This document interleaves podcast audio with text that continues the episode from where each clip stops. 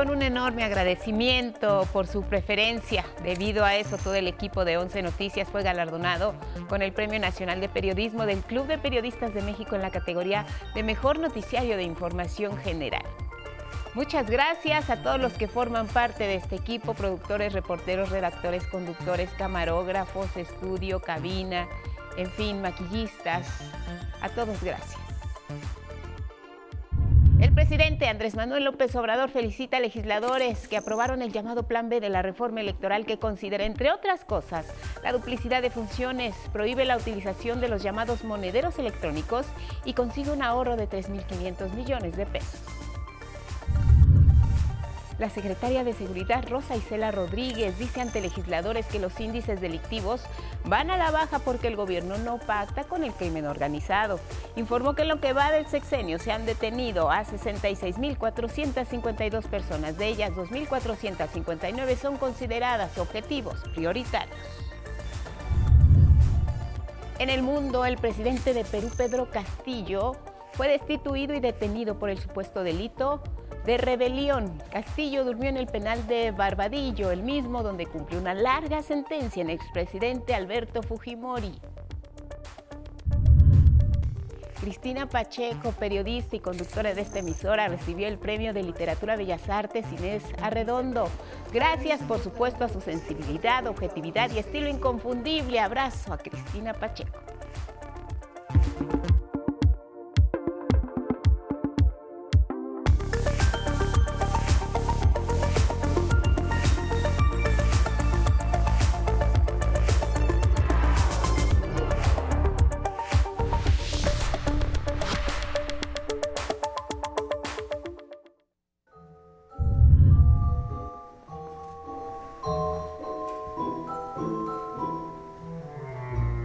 Partir de hoy hasta el 14 de enero podrán disfrutar del espectáculo clásico de Navidad del Cascanueces, engalanado con la partitura de Tchaikovsky. Así se han preparado los bailarines para ofrecer este clásico de la temporada.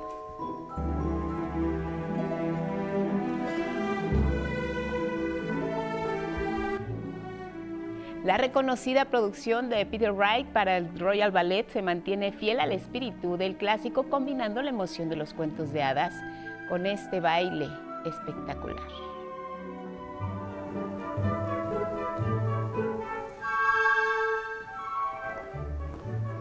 El Cascanueces del Royal Ballet se transmitirá en los cines de todo el mundo hoy, hoy jueves. Esperamos que disfruten de lo que parece ser una velada mágica.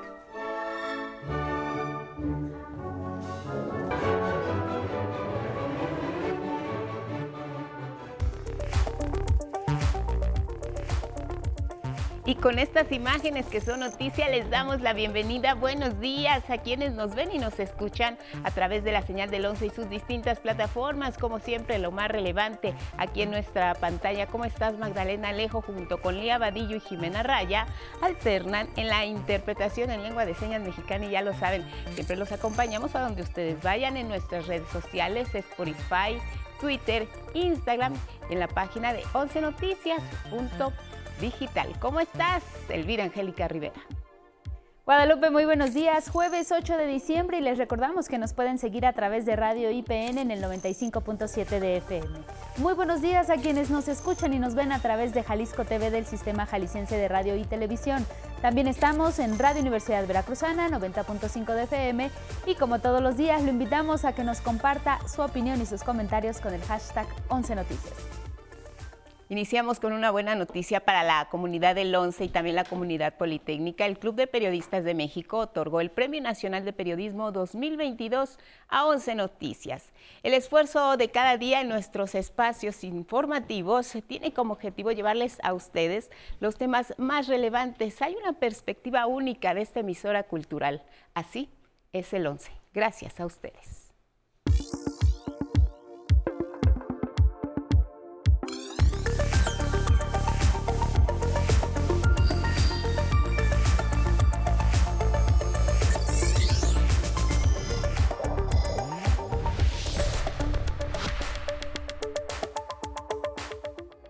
A partir del 5, 4, 3, 2 y dale, con el Q empieza a, a correr la información en ese momento.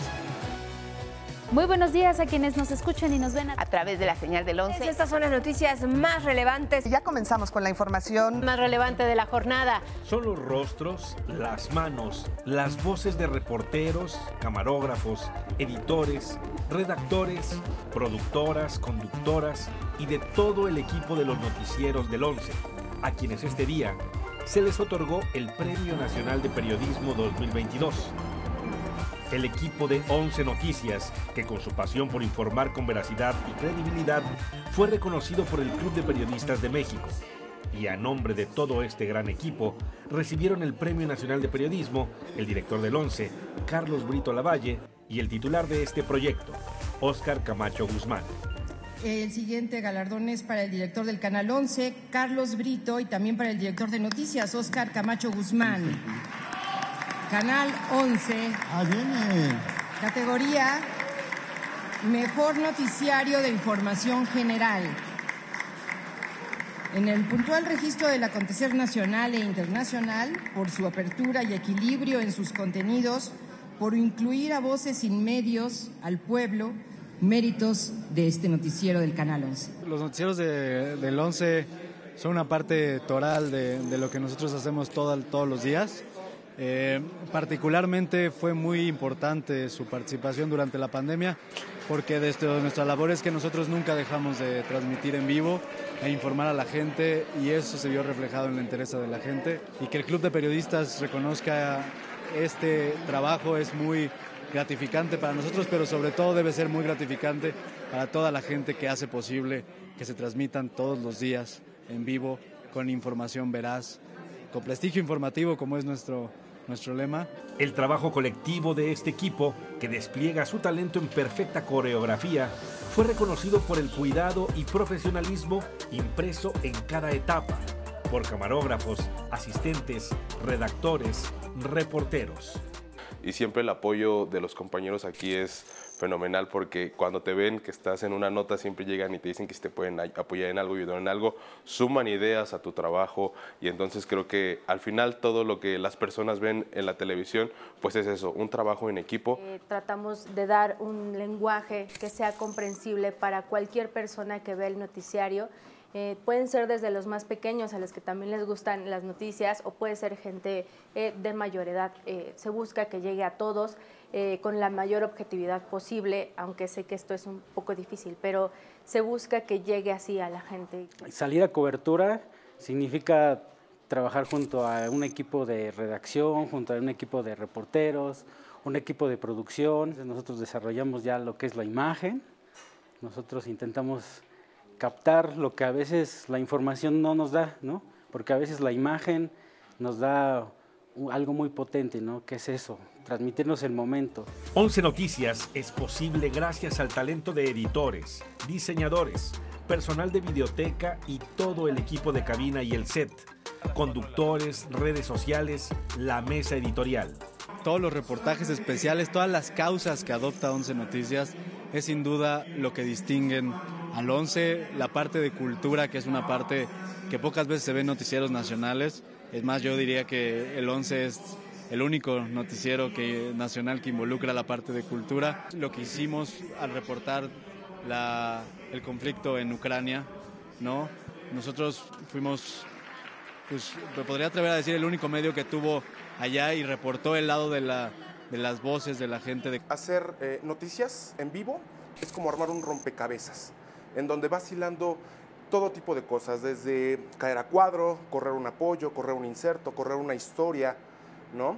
Y atrás de todo eso, pues obviamente hay compañeros que nos van apoyando, ¿no? Las notas o los reportajes que los compañeros eh, redactores y reporteros hacen, aquí las vestimos, aquí hacemos este trabajo de unir voz con imagen, eh, con algunos efectos, con también eh, imágenes que nos hacen favor de crear los compañeros de gráficos. Aquí conjugamos todo y es lo que vemos al aire finalmente, ese es el resultado.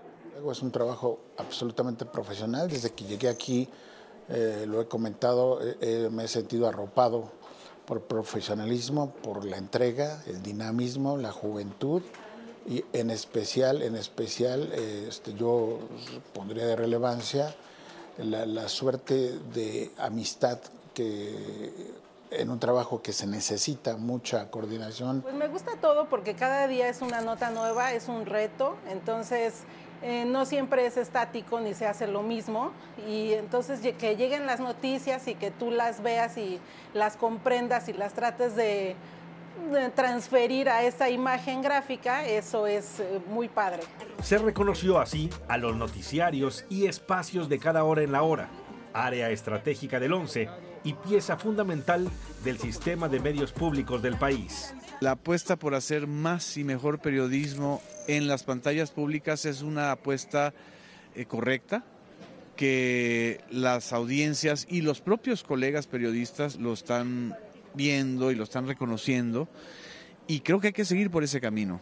El Canal 11 se ha vuelto un faro informativo indispensable en estos tiempos eh, donde también hay mucha confusión, hay muchas mentiras y hay también mucha contrapropaganda, ¿no? Felicidades a Canal 11, felicidades a todo el equipo de conductoras, de conductores, de productores, de reporteros, de reporteras y un abrazo muy grande. Enhorabuena y gracias a la audiencia por su preferencia. 11 Noticias, prestigio informativo. Muchas felicidades y con este Premio Nacional del Club de Periodistas de México también hubo otros medios públicos galardonados. Fue reconocido el presidente del Sistema Público de Radiodifusión del Estado mexicano, Genaro Villamil, por su enfoque innovador para los medios públicos, SPR del Canal 14. Asimismo, fue condecorado tres veces más por Mejor Serie Histórica, la promoción de la salud y por el programa Jóvenes Creadores, que aborda temas de ciencia, tecnología y sustentabilidad. En tanto, Canal 22 recibió el Premio Nacional de Periodismo por la promoción cultural a través de su informativo, que da cuenta del quehacer de este sector. Y finalmente hubo un reconocimiento por parte del Club de Periodistas de México para el Instituto Politécnico Nacional, toda vez que la revista Conversus de esta casa de estudios ganó en la categoría de divulgación de la ciencia. Vamos a otros asuntos. La búsqueda de una reforma electoral que vuelve eficiente, ética y democrática la forma en que elegimos a nuestras autoridades está avanzando, aunque de manera moderada, nos cuenta Armando Gama. El presidente Andrés Manuel López Obrador reconoció a los diputados de Morena y aliados por aprobar su plan B para la reforma electoral y terminar con el despilfarro en el INE. Los cambios, aunque estrechos y parciales, dijo, se realizaron sin violar la Constitución. ¿Qué beneficios? Aún parciales. Pues que sí se redujo el gasto del INE. En general se logró un ahorro como de 3.500 millones de pesos. Algo es algo con la reforma a la Constitución el ahorro hubiese llegado hasta los 15 mil millones. Y es que señaló, el INE es el árbitro electoral que más recursos económicos demanda para organizar elecciones. Que es de los más onerosos, es el presupuesto más alto en el mundo para la organización de elecciones. Por su parte, el secretario de Gobernación, Adán Augusto López, detalló los alcances de las leyes modificadas y destacó la reducción sustancial del aparato administrativo del INE al suprimir duplicidad de funciones. Se le quitan facultades al secretario, a la Secretaría Ejecutiva del Instituto Nacional Electoral, que incluso era quien administraba el gasto del instituto. Se recortan de 300 a 264 las oficinas distritales y se ahorrarán costos con el voto por Internet para paisanos en el exterior. Habrá finalmente un ahorro, una economía de un poco más de 5 mil millones de pesos en este primer año. Además, se prohíben instrumentos de coacción y compra del voto como los monederos electrónicos. Y ante el amago de la oposición de recurrir a la Corte, el titular del Ejecutivo anticipó que serán los ministros quienes determinen la constitucionalidad de las reformas. López Obrador llamó a continuar la lucha por la democracia. 11 Noticias, Armando Gama, Más allá de las formalidades legislativas y las estrategias políticas, le compartimos cuál es el contenido real de esta reforma.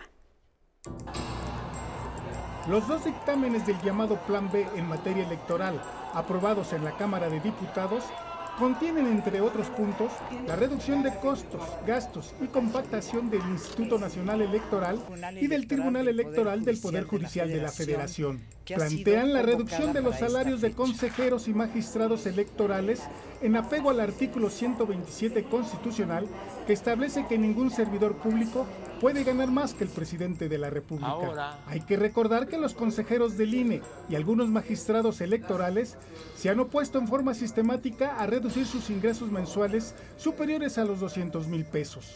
También contemplan la destitución del secretario ejecutivo del INE, Edmundo Jacobo Molina, quien lleva en el cargo 14 años y es señalado como uno de los más cercanos colaboradores de Lorenzo Córdoba, consejero presidente del instituto.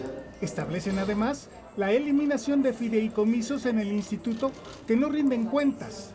Se obliga al INE a liquidar y reintegrar al erario los recursos provenientes de dos fideicomisos en los que se retienen recursos públicos para beneficiar a altos funcionarios del INE. Se restringe también la facultad sancionadora del organismo sobre probables conductas electorales irregulares cuya facultad corresponda a otras autoridades fiscales o administrativas. Asimismo, se plantea la compactación de la estructura orgánica del INE y de los organismos electorales estatales OPLES en función de los principios de eficiencia, eficacia, economía, transparencia y honradez. El Plan B Además busca garantizar el principio de paridad de género en las instituciones electorales y respetar el voto de las mexicanas y mexicanos en el extranjero mediante el uso de Internet y la presentación de pasaporte o matrícula consular.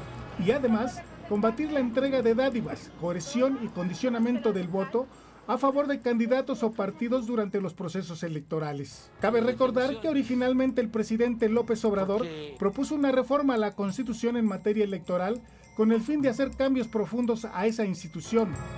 Pero debido a que la oposición se opuso y no aceptó ni siquiera discutir, debido a ello y en virtud de que Morena y sus aliados no cuentan con las dos terceras partes que se requieren para una reforma constitucional, el presidente recurrió a lo que llamó su plan B, consistente en reformar leyes secundarias con los cambios que le hemos detallado. 11 Noticias, Salvador Martínez. En Perú, la policía detuvo al presidente Pedro Castillo, lo destituyen tras intentar disolver el Congreso. El legislativo de inmediato nombró a su sucesora. Castillo ya durmió en el penal de Barbadillo, el mismo donde cumple una larga sentencia el expresidente Fujimori. En Perú, la crisis política recurrente decantó este miércoles en la designación de una nueva presidenta, Dina Boluarte sexta mandataria en seis años en esa nación sudamericana. Por la mañana, el todavía presidente, Pedro Castillo, advirtió que sería destituido al acudir al Congreso para enfrentar el que sería el tercer intento opositor por fincarle un juicio político. Anunció la disolución del Congreso. No obtuvo apoyo en su llamado y el legislativo lo destituyó y nombró presidenta sustituta a Boluarte, la misma que lo acompañó en la presidencia desde el 28 de julio del 2021 se ha producido un intento de golpe de Estado, una impronta promovida por el señor Pedro Castillo, que no ha encontrado eco en las instituciones de la democracia y en la calle. Castillo abandonó el Congreso y fue interceptado por agentes de la Fiscalía y conducido a la Prefectura de Lima, acusado de rebelión. Sabedora del complicado entorno en la lucha por el poder, la presidenta entrante pidió en su mensaje de apertura una tregua a las facciones en pugna para gobernar. Solicito una tregua política para instalar un gobierno de unidad nacional. Esta alta responsabilidad debe ser asumida de consumo por todas y por todos. Y es que desde Pedro Pablo Kuczynski, quien renunció en 2018, tras revelarse su implicación en los sobornos de Odebrecht, ningún presidente en Perú ha concluido el mandato de cinco años. Lo relevó Martín Vizcarra, quien en dos años alcanzó la mayor popularidad en la historia del país, pero fue removido en noviembre de 2020 por acusaciones de soborno en obras cuando fue gobernador. Luego llegó Manuel Merino, quien duró solo cinco días, y Francisco Sagasti cerró el periodo que le correspondía a Kuczynski. Con información de José Alberto Navarrete, 11 Noticias. Sobre este asunto, las reacciones no tardaron en aparecer. El presidente Andrés Manuel López Obrador consideró lamentable que intereses de élites económicas y políticas hayan alentado la confrontación y hostilidad contra la presidencia legítima de Pedro Castillo hasta llevarlo, escribió, a tomar decisiones que le han servido a sus adversarios para consumar su destitución. El canciller mexicano Marcelo Ebrard informó que en virtud de estos acontecimientos en Perú, se pospone nuevamente la cumbre de la Alianza del Pacífico que debía realizarse la próxima semana. En tanto, el gobierno de Estados Unidos se apresuró a dar por válida la destitución. Tengo entendido que, dada la acción del Congreso, ahora es el expresidente Castillo. Es momento de irnos a una pausa. Regresamos con toda la actividad deportiva en la fiesta del desierto. ¿Quiénes están quedando ya para los partidos en octavos de final, en cuartos de final?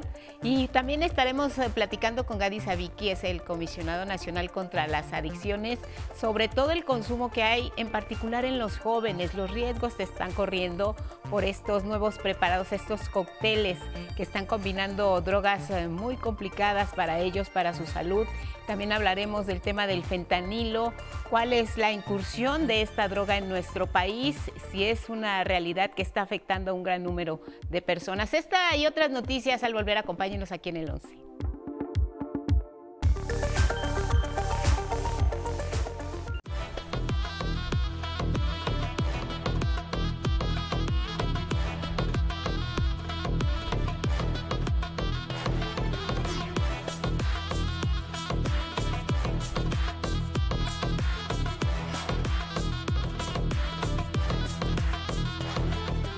Buenos días, ahora vamos con la información deportiva e iniciamos con la fiesta mundialista que está entrando a su antesala final. Hoy es día de libre para los partidos. Los ocho equipos que siguen con vida se concentran para disputar a partir del viernes los cuartos de final. ¿Y qué le parece si repasamos cómo les ha ido en mundiales anteriores a Inglaterra, Francia, Marruecos y Portugal? En esta fase para Marruecos, el caballo negro será su primera aparición en cuartos de final su mejor actuación la había hecho en el Mundial de México 86, donde cayeron en octavos ante Alemania. Portugal accede por tercera vez a esta instancia. La primera lo hizo en Inglaterra 66, venciendo a Corea del Norte, y en Alemania 2006, derrotando a Inglaterra. Estas dos selecciones son las únicas de las ocho que nunca han estado en una final. Y dos invitados frecuentes a esta fase son Inglaterra y Francia. Los ingleses tendrán su décima aparición en esta fase, Solo en tres han logrado superarla. En Inglaterra 66, cuando se convirtieron en campeones, Italia 90 y Rusia 2018. Y los franceses lo harán por novena ocasión. La han superado en seis ocasiones. Suecia 58 y México 86 quedaron en tercero. España 82 en cuarto. Alemania 2006 subcampeones. Campeones en Francia 98 y Rusia 2018. El viernes juega Brasil, Croacia y Países Bajos contra Argentina mientras que los partidos de Inglaterra, Francia y Marruecos y también Portugal se realizarán este sábado. Y en más de esta fiesta mundialista, el árbitro mexicano César Arturo Ramos se convirtió en el cuarto mexicano con más apariciones en torneos mundialistas. Lo anterior tras su destacada actuación en el juego de octavos de final entre Portugal y Suiza. Con esto iguala en tercer lugar a Arturo Bricio con seis, aunque esta cifra podría aumentar porque se espera que vuelva a tener acción. Los jugadores de Japón llegaron a casa donde fueron recibidos en el aeropuerto como héroes y no es para menos, tuvieron una actuación destacada venciendo a Alemania y España. Le dieron batalla a Croacia que los eliminó en octavos de final. Y no se pierda hoy la jornada 14 de la NFL con el duelo entre las Los Ángeles Rams y los Raiders de Las Vegas a las 7 de la noche. Hasta aquí la información deportiva, Guadalupe. Muchas gracias, gracias Gabriel. Y miren, si van a salir, si hacen planes, Tomen nota, Ismael Marcelo, con el estado del tiempo. Buenos días.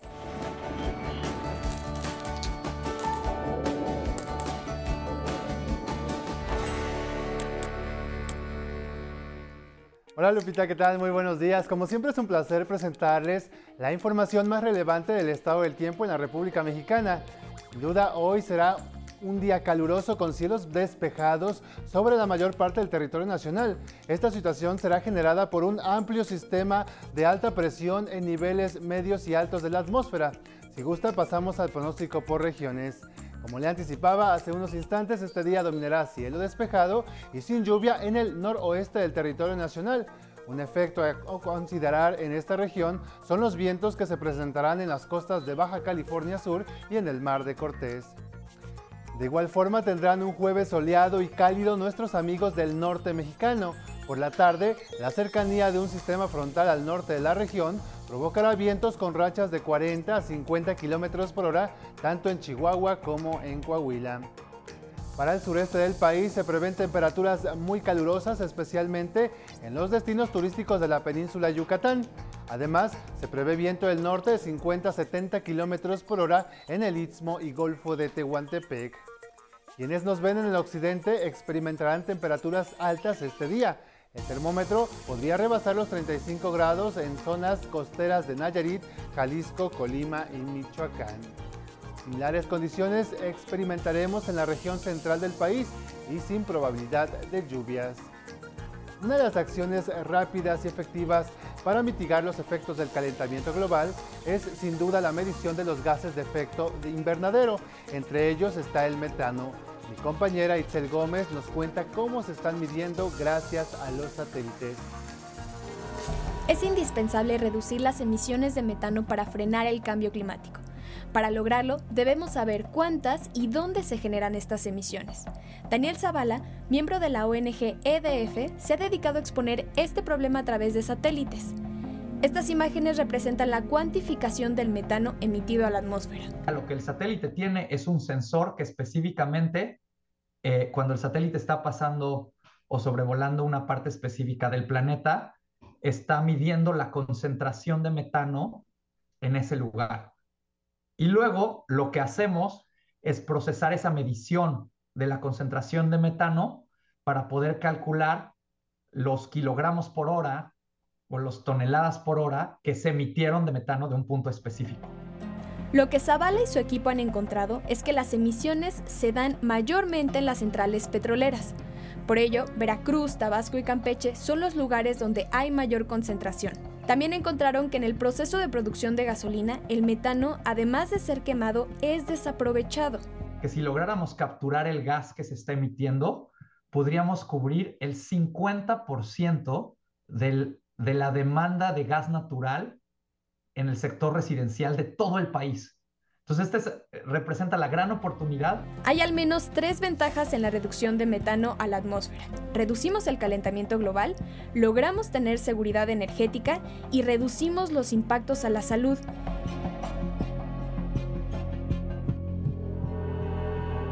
Especialmente porque en la combustión de este gas se liberan compuestos altamente tóxicos.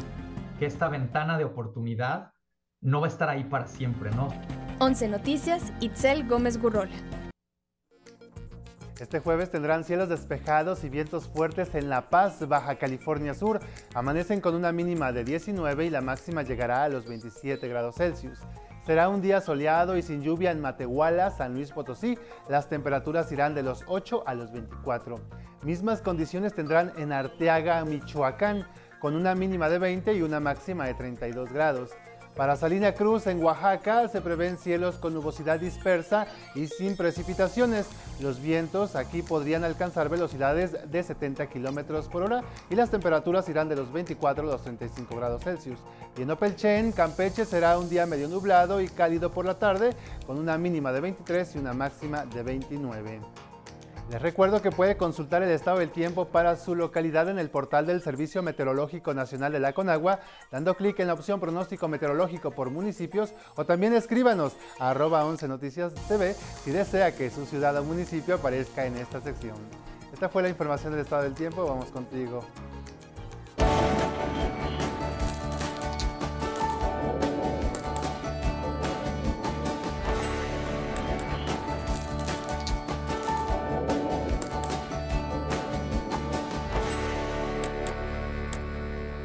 Gracias Ismael Marcelo y el estado del tiempo. Vámonos con otros asuntos y es que las adicciones no solo son el origen de distintos problemas de seguridad pública, también son la causa de múltiples daños a la salud, a la salud física, emocional y mental. Para saber más de este tema, le presentamos una conversación que tuvo 11 noticias, específicamente mi compañera Guadalupe Contreras, con Gadi Saviki Ciro, del excomisionado nacional contra las adicciones.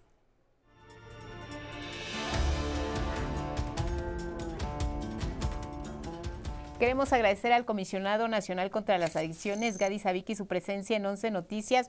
Doctor, muchas gracias y me gustaría preguntarle cuál es el panorama del consumo de drogas en nuestro país. México, si lo comparamos con el resto de los países del orbe, somos un país con consumo medio, medio bajo y uh, principalmente consumimos drogas no sintéticas hasta el día de hoy. Probablemente la más importante de todas, el alcohol. Y la cannabis es una sustancia que se está elevando. Y uh, finalmente tenemos una sustancia de más o menos eh, reciente ingreso que inquieta y se llama cristal metanfetamina.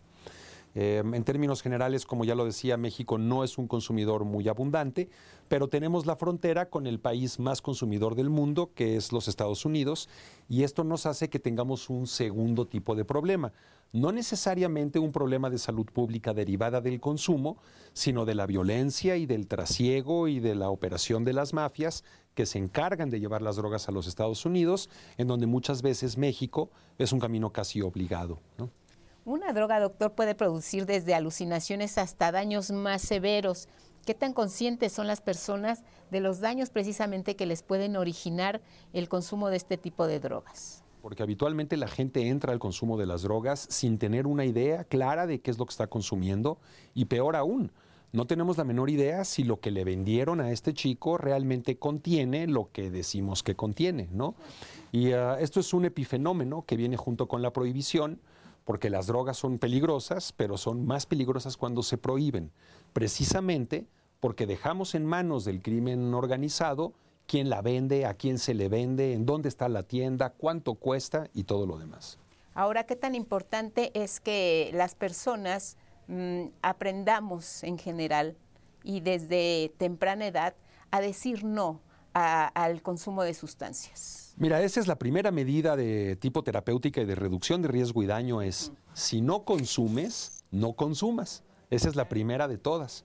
Pero si ya la haces, si ya lo haces, tienes que saber qué es lo que estás consumiendo, qué efectos esperar de ello, eh, quién te va a acompañar, a quién se le da una señal de alarma si algo no va como lo estamos planeando.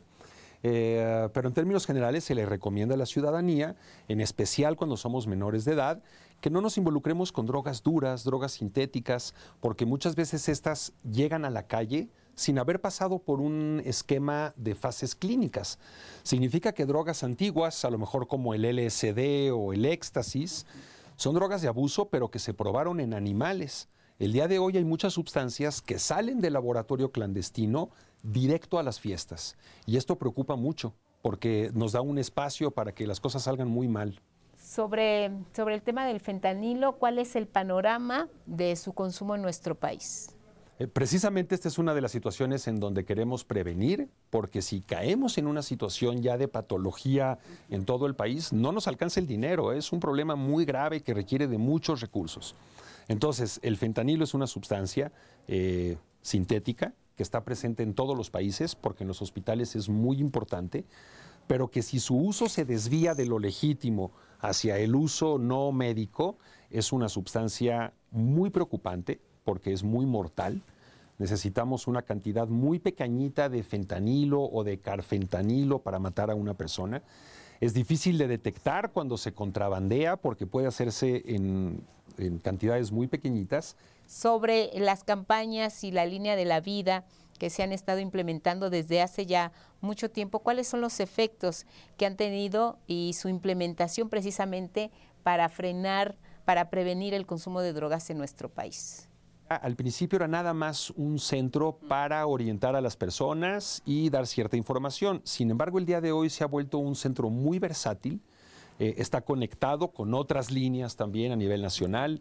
Atendemos riesgo suicida, embarazo adolescente, violencia en casa, familiares con problemas de drogas, hay algunos tratamientos de primer nivel que se dan a través del teléfono y tenemos una gran capacidad para coordinar el esfuerzo y hacer que las personas que requieran de un tratamiento de ese tipo, eh, para las adicciones evidentemente, puedan ser metidos en la vía correcta, orientados y referidos al lugar en donde van a ser atendidos. ¿no?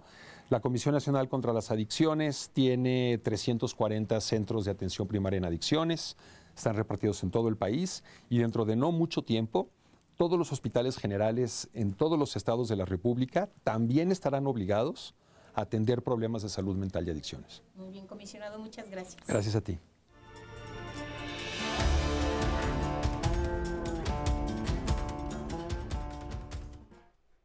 En otros temas, una de las formas más útiles de violencia hacia las mujeres es la económica, que evita que crezcan de manera laboral y también personal. De acuerdo con la Organización de Naciones Unidas, alrededor de 2.400 millones de mujeres no tienen igualdad económica. ¿Pero en qué consiste esta forma de violencia? Les contamos.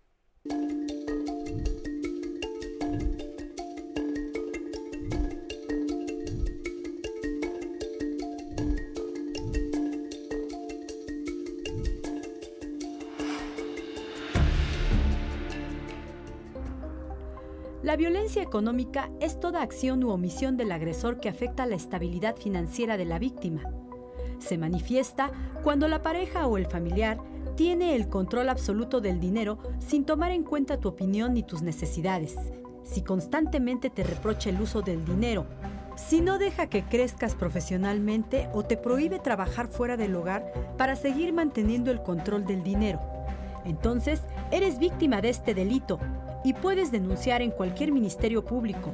Consulta el que esté más cercano a tu domicilio en la página www.denuncia.org diagonal localizador de ministerios públicos. También puedes llamar al 911 para que la policía te auxilie y canalice para realizar tu denuncia.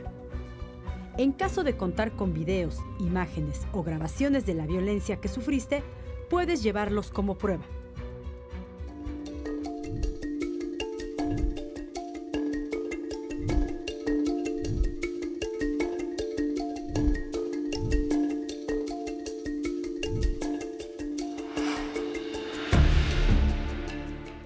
Le compartimos una conversación que Abdel Fattah Levar, embajador del Reino de Marruecos en México, tuvo con mi compañera Leticia Carvajal y esto es con motivo de la conmemoración de los 60 años de relaciones diplomáticas entre México y Marruecos.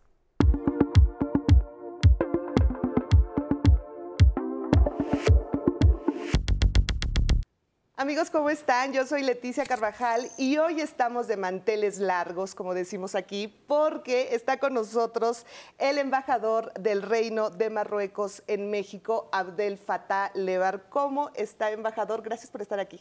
Gracias a usted de invitarme, muchas gracias. Muchas gracias. Se celebran 60 años de relaciones diplomáticas entre México y Marruecos y se va a celebrar la Semana de Marruecos en México del 7 al 13 de diciembre. Quisiera que nos platicara cuál es la relevancia para las relaciones diplomáticas entre México y Marruecos esta semana que, vamos a celebrar. Efectivamente, vamos a celebrar, empezamos el 13 para la inauguración. Va a estar una ocasión para todos nuestros amigos y hermanos mexicanos a conocer un país que parece lejos, pero que es muy cerca, muy cerca, pero porque tenemos muchas cosas en común, en la cultura, en la historia, en la, la gastronomía, en el sabio de vivir, la manera de vivir, somos iguales. Y ese vamos a mostrarlo a nuestros queridos mexicanos Así y es, mexicanas. se sorprenderán de ver tantas similitudes que tenemos, tenemos, embajador. ¿Qué tipo de actividades vamos a poder encontrar y en qué lugares vamos a poder asistir? Vamos a estar en dos lugares eh, emblemáticos en el Palacio de la Minería y en el Palacio de los Pinos. Los... Vamos a estar del, del 13 al 17, cinco días, y cada día uh, nuestros queridos y queridos mexicanas y mexicanos pueden ver show marroquí, música, baile, artesanos que van a trabajar y a trabajar con sus homólogos mexicanos para dar un producto en común, porque tenemos, estoy hablando de que tenemos muchas cosas en común, es una ocasión para mostrarlo, van a degustar unas, un té marroquí, unas uh, dulces marroquí, van a ver la tradición milenaria de Marruecos, es una ocasión de conocer bien Marruecos. Artesanías, vamos a Artesanías van a trabajar los artesanos, la potería que tenemos en común con la Puebla, que no podemos hacer la diferencia, hay que tener un experto para decirte este es un producto marroquí o es un producto mexicano. Efectivamente, porque no se podría, alguien que no lo sabe, pensaríamos que es lo mismo. Yo mismo no sabía, yo veo unos pensaba que es de Marruecos, es de o es de México. Puebla. Exactamente. Exactamente. ¿Considera que México y Marruecos aún tienen ventajas para reforzar su relación comercial, su relación turística y también su relación empresarial, embajador? La verdad, este, tenemos mucho en común que hoy sin hacer ningún esfuerzo, ningún, y le digo con, porque hay que limpiar muchas cosas para ir adelante, somos el primer país en relación económica con, ah, del mundo árabe, lejos de, de muchos países en el intercambio económico. Y somos la primera destinación, Marruecos es la primera destinación querida de los mexicanos. Ah, y los marroquíes, para ellos México es la primera destinación en América Latina. Eh, para nosotros no podemos olvidar Guadalajara que en 86 pasamos al octavo de, fi- de- de final del Mundial, que hoy felicito a nuestro equipo que ha pasado eh, después 36 años. Y, y, eh, hay proyectos, ahora veo, hace 15 días fue a Tulum y veo proyectos muy hermosos de casas y complejos turísticos de la manera marroquí que han construido en Tulum. Y veo el, el éxito que tiene. Entonces, hay mucho que podemos hacer.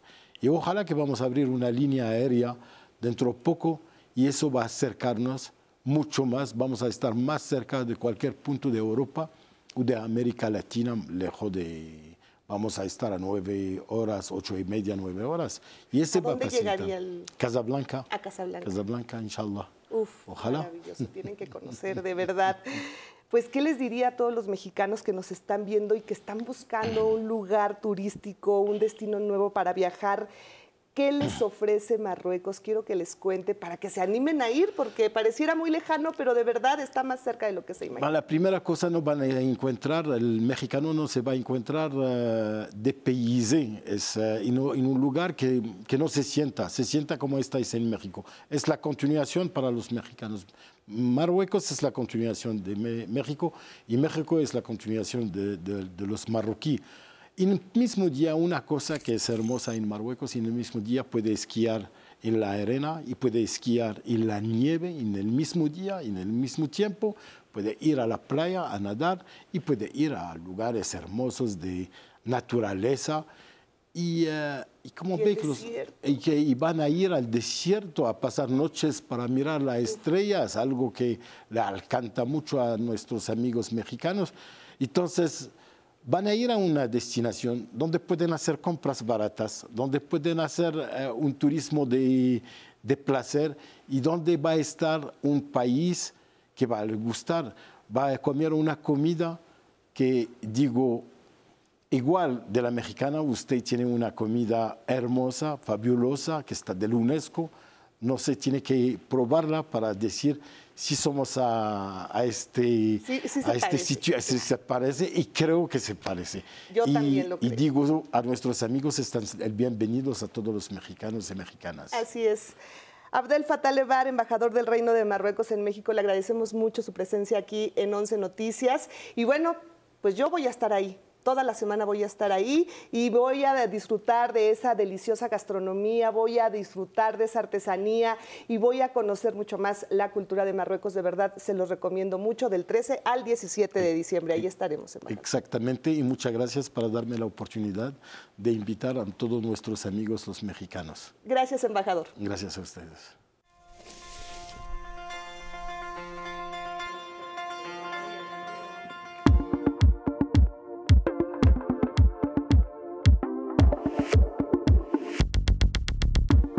Jueves con Paco Abundis aquí en el estudio director de parametría y hoy vamos a hablar de los resultados de una encuesta nacional sobre acceso y permanencia en la educación. Paco, bienvenido, ¿cómo Gracias, estás? muy Buenos bien. ¿Cómo días. estás, Luisa? Muy buen día. Pues mira, a mí me parece una, una medición que vale la pena revisar, Ujú. básicamente porque habla de cómo está distribuida nuestra población escolar. En grandes números te diría que hay del, población, del total de la población, ¿no? que somos un poquito más de 125 millones, estamos sobre 128, casi la mitad, 60 millones, está estudiando. Eh, eh, y de estos eh, hay dos grupos, el, el de primaria, que sería el normal, representa el 20% de esos 60 millones, pero el otro que me llamó la atención es el segmento de gente de, de más edad, digamos, jóvenes que probablemente están haciendo universidad o que están en alguna maestría hasta los 29 años y representa otro eh, 20%. El resto de los segmentos, secundaria, bachillerato, se reparten sobre niveles o preescolar de 10%, entonces son como la- los dos grandes grupos. Ahora, eh, la medición tiene datos que me parecen interesantes, sobre todo en términos de em, distribución de, de- de, eh, educación pública, privada, eh, qué tipo de recursos tienen, las razones por las que querían una pública, una privada. Te diría que estos datos, en, digamos, no, no, lo, no lo pone este reporte, pero cuando lo hemos medido, eh, alrededor de 12-13% del país tiene acceso o prefiere una escuela privada. Lo que es interesante de la medición es ver cómo se distribuyen Claro. por, por, por, eh, por nivel escolar. El primero que te muestro es un gráfico, una vez que te di como los, los agregados de, de- de los grandes números, eh, es la población de 6 a 29 años que concluyó el ciclo eh, escolar 2021 por nivel educativo y medio de regularización. Esto en alguna medida te habla de los recursos con los que cuenta la población. Me parece interesante que la, mayor parte de, de gente que tomó asesorías o clases adicionales tiene que ver no con niveles de primaria, secundaria, ahí hay niveles de 9 por 9.5, 12.3, sino van en los niveles de media superior y superior, que es probablemente cuando es más, probablemente más compleja la, eh, educación o los cursos. Eh, que realizó algún examen extraordinario, eh, pues digo, son, son, son porcentajes que te habla de alguna dificultad que se tuvo en ese, en ese periodo y luego que tuvo que cursar una materia o un módulo extra, ¿no? Eh, la, la siguiente, como te mencionaba, es eh, según el, el sostenimiento de la escuela, si es eh, público o privado. El área azul es la, es la educación privada eh, y la pública es la que se ve ahí en anaranjado. Como te decía, el, el promedio está alrededor de 12-13%, pero si ves claramente se concentra en la educación superior. Es decir, ahí el- se dobla prácticamente este porcentaje que te digo que es el promedio, se- mientras en preescolar es 9.8, eh, que van a privada, primaria 7, secundaria es donde va menos la gente en una escuela privada, 5.4, media superior 9.5, pero cuando vas a superior se dispara a 25.6. Es, es- creo que es muy claro donde, donde la gente eh, cambia, digamos, su, su- su- su decisión sobre el tipo de educación que recibe. Y cuando ya vas a las razones, que es el siguiente gráfico, eh, verás que la verdad es, tiene que ver con calidad educativa, básicamente. Así lo dice, digamos, del- de los que van a, a la, a la escuela privada, el 40%. Eh, y los que van a pública, eh, casi una tercera parte es por un tema de costo, ¿no?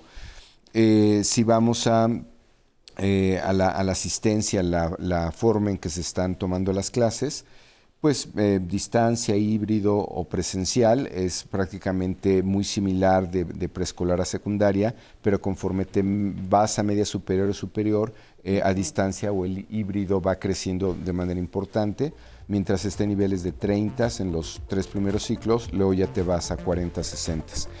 Eh, creo que en grandes números son los, es lo más importante de, de esta medición. Eh, interesante que se hizo telefónica, me llamó Sí. mucho, mucho la atención. Eh, habrá que revisar, digamos, Checarla. sí, qué, qué pasa con ese 30% de la población que no tiene acceso al teléfono. ¿no? Gracias, Paco. Una Al pausa. contrario, gracias.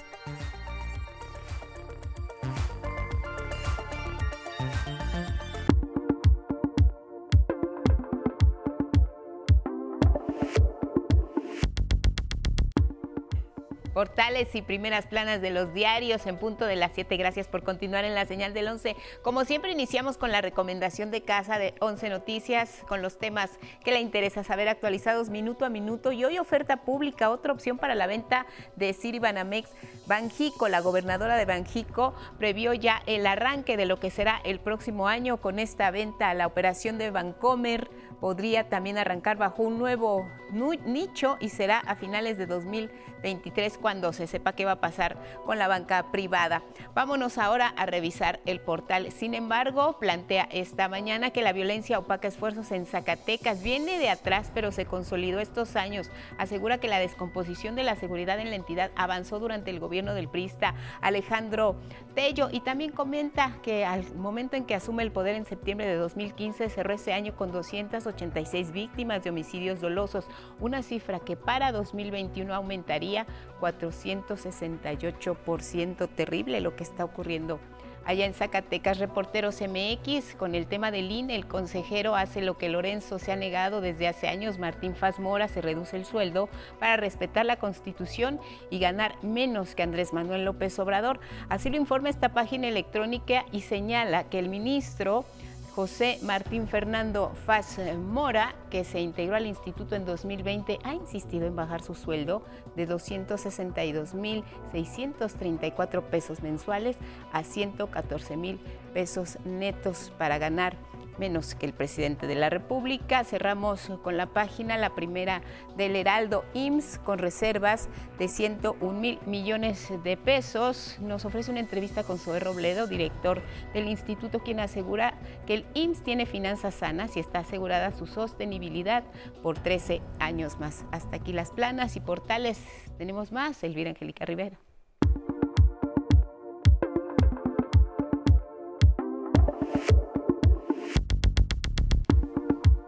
Así es, vamos con información cultural. La adaptación de Aura, novela de Carlos Fuentes, es una apuesta eh, operística dirigida por César Piña. Se estrenó en el Centro Cultural Jaime Torres Bodet como parte del Festival Cultural Juan García Esquivel. Aura, pues es este, pues esta, esta ópera ya presencial y eh, fueron dos funciones. Fue también como parte de un homenaje a Mario Lavista. Este espectáculo cautiva a los espectadores me, me gusta mucho. Me gusta mucho la, toda la escenografía, la ambientación, la interpretación sobre todo de la tía. Me parece exquisita. Me gusta mucho. No imaginé que fuera una adaptación. Me gustó bastante. Conforme fue avanzando la historia, la verdad es que me gustó mucho y sinceramente sí me sorprendió. Habrá muchas actividades en el auditorio, también conocido como El Queso, para cerrar el año. Este jueves y sábado se presenta Madama Butterfly, pero ya se agotaron los boletos para el 15 y 17 de diciembre. Y lo que viene es el espectáculo del Cascanueces con la Orquesta Sinfónica del IPN. Y por supuesto el maestro Enrique Barrios al frente. Otra noticia que nos llena de orgullo es que la escritora, periodista, conductora de esta emisora, Cristina Pacheco, recibió en una ceremonia virtual un merecido reconocimiento por su aportación literaria. Mis palabras no intentan ser ni serían de ninguna manera un discurso. Simplemente necesito que sean lo suficientemente claras e intensas como para poderles demostrar mi entusiasmo, mi agradecimiento y mi asombro por haber recibido el Premio de Literatura Bellas Artes que lleva el nombre de una de mis más admiradas escritoras, Inés Arredondo. La cantante española Concha Buica se encuentra en México para ser parte del espectáculo Olé México GNP, serie de conciertos que reunirán en el mismo escenario a Buica, Eugenia León, y Tingo y la directora de orquesta Alondra de la Parra. De repente voces tan dispares, estilos de música tan diametralmente opuestos, identidades tan diferentes, se junten con la Orquesta de Minería, que es una de las mejores orquestas del mundo. Pues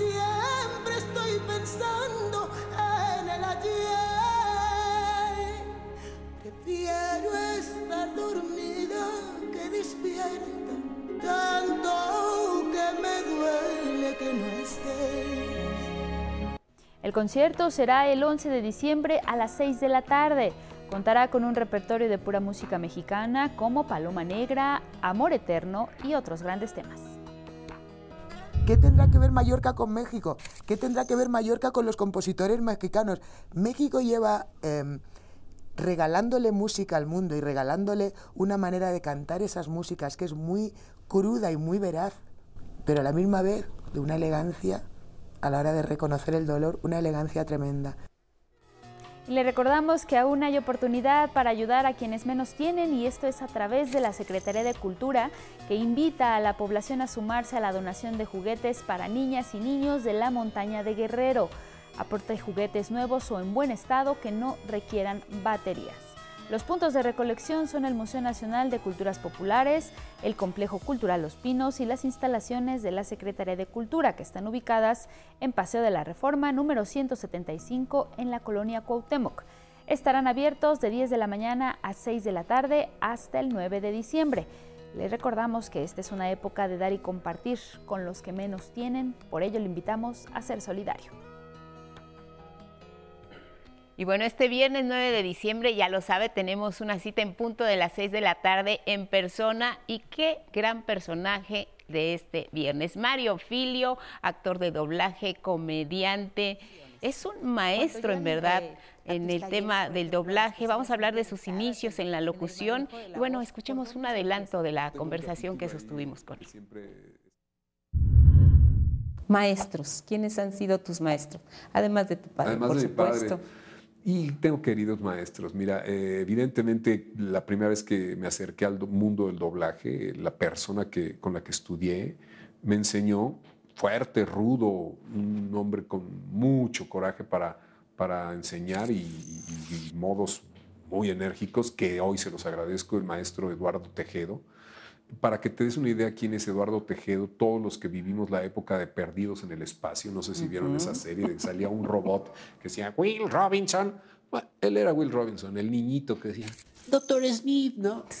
Bueno, pues ya un hombre más grande y un genial director, increíble director, uno de mis maestros. Otro de mis maestros, conociéndolo y trabajando con él muchos comerciales y de pronto algunos proyectos de doblaje, Jorge Arbizu, sin lugar a duda. Sin lugar, el Tata, sin lugar a duda. Con todas sus locuras y toda su genialidad, eh, siempre fue así mi, mi referente en este medio. El cariño me ha llevado a tener un lazo muy cercano con, con un maestro que aprendo con él todas las semanas, que se llama Francisco Colmenero. Érase una vez.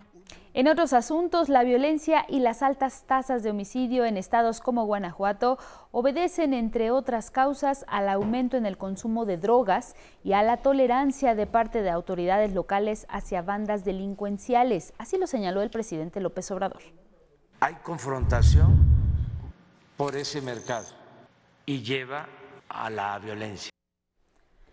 Reveló que en Guanajuato hay un incremento en el consumo de drogas por parte de trabajadores del sector maquilador.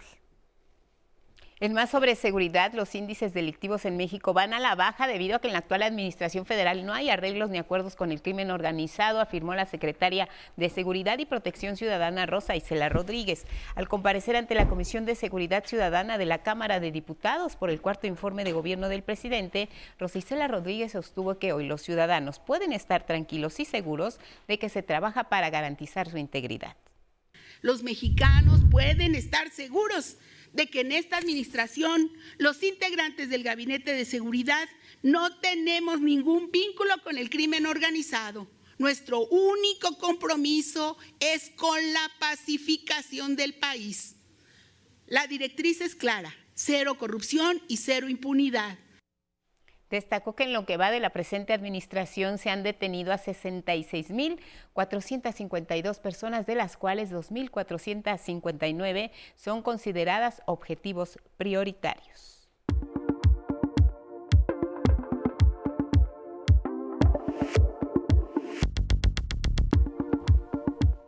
Vamos con información internacional. Revisamos algunos medios en el mundo. En Reino Unido, el británico The Guardian dice en su nota de ocho columnas que el canciller Michael Gove ignora las advertencias climáticas al aprobar la primera mina de carbón en 30 años. Y es que Gov dio luz verde al proyecto a pesar de las numerosas objeciones, allanando el camino para una inversión de aproximadamente 165 millones de libras. En otra información refiere que urgen a ministros a negociar sobre las huelgas. Los líderes sindicales dicen a los ministros que dejen de esconderse detrás de los organismos de revisión salarial, esto en medio de advertencias de que la huelga en los ferrocarriles podría continuar durante seis meses. En la imagen de portada se observa al príncipe Heinrichs XIII o XIII, quien fue esposado en Frankfurt acusado de conspirar para derrocar al gobierno alemán. Nos vamos a Estados Unidos con The Wall Street Journal, que destaca en su portada que Beijing relaja abruptamente las medidas contra el COVID-19. En otra información señala que las redadas alemanas frustran un supuesto plan terrorista de la ultraderecha. La fotografía principal destaca con el título El presidente de Perú, destituido tras la decisión de disolver el Congreso. Nos vamos ahora con el periódico El Mercurio, que titula su nota de ocho columnas Crisis en Perú. Presidente Castillo es destituido por una amplia mayoría del Congreso tras fallido autogolpe de Estado. En otra información señala que el Banco Central prevé mayor caída de la economía y una inflación más elevada para el próximo año. La fotografía de este diario se observa, por supuesto, a Pedro Castillo en la prefectura al ser arrestado. A la derecha se observa a Dina Baluarte, nueva jefa de Estado de ese país. Y mire, en Rusia el presidente Vladimir Putin admitió que el conflicto en Ucrania se ha prolongado, aunque han logrado resultados significativos como la anexión de nuevos territorios. Solo usaría un arma nuclear, dijo, si su territorio es atacado. Consideramos a las armas de destrucción masiva, las armas nucleares, como un medio de defensa. Usarlas se basa en lo que llamamos ataque en represalia. Cuando nos golpean, contraatacamos. En tanto, la revista Time eligió como persona del año al presidente Volodymyr Zelensky. La publicación señaló que el mandatario como líder en tiempos de guerra, demostró que el coraje puede ser tan contagioso como el miedo e inspiró a pueblos y naciones a unirse en defensa de la libertad. En Alemania, la justicia desmanteló una red de extrema derecha que planeaba eliminar el orden estatal por la fuerza y sustituirlo por su propia forma de gobierno. En esta redada a gran escala detuvieron a 22 sospechosos, entre ellos antiguos militares que supuestamente pertenecían a una organización terrorista. Desde noviembre de 2021 este grupo realizó reuniones secretas, algunas con ejercicios de tiro y planes golpistas. Solo una investigación más profunda nos dará una idea clara de cuán avanzados estaban esos planes de golpe. Los militantes del Richburger están unidos por el odio a la democracia, a nuestro Estado y a las personas que apoyan a nuestra comunidad. Ya les compartimos información que alegra a nuestros paisanos en Estados Unidos y es que podrán obtener la cobertura de seguro médico pagando la modesta suma de 10 dólares al mes deben ser ciudadanos o tener residencia permanente o alguna protección migratoria, como el DACA en el caso de los Dreamers. Tienen hasta el 15 de diciembre para registrarse a través de la página en español cuidadodesalud.gov diagonal es. El seguro entrará en vigor el primero de enero del 2023. En El Salvador, la guerra contra las pandillas se ha convertido en un escudo para ocultar violaciones generalizadas a los derechos humanos. Así lo denunció la organización no gubernamental Human Rights Watch. Al evaluar la actuación de las autoridades durante el régimen de excepción dictado por el presidente Nayib Bukele, la organización dejó al descubierto, entre otros delitos, detenciones arbitrarias, desapariciones forzadas, torturas y malos tratos en prisión. Tanto soldados como policías cometieron abusos similares en forma reiterada en todo el país durante meses y no fueron excepciones, así concluye el amplio reporte.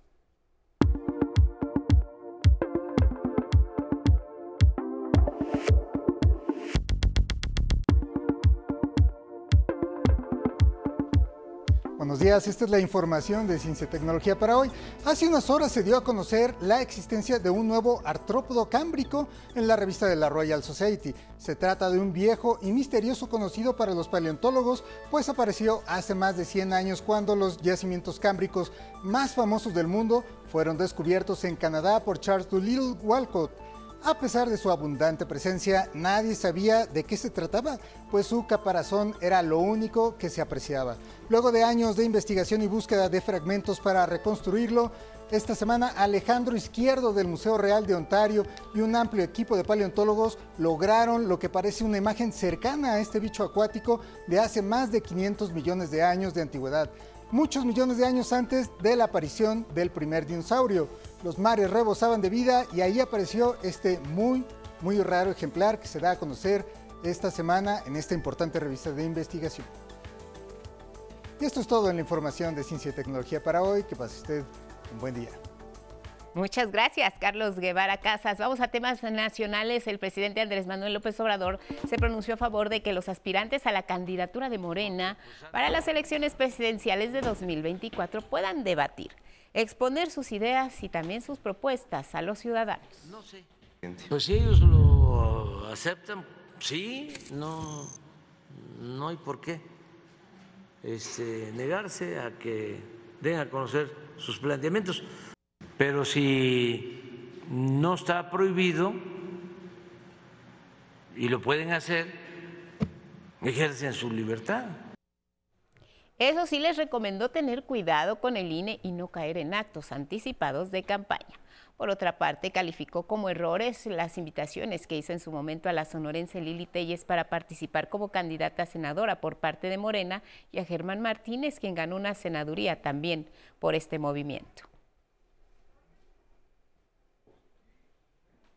Regresamos al estudio de Once Noticias para informarles sobre algunas concentraciones que habrá aquí en la Ciudad de México.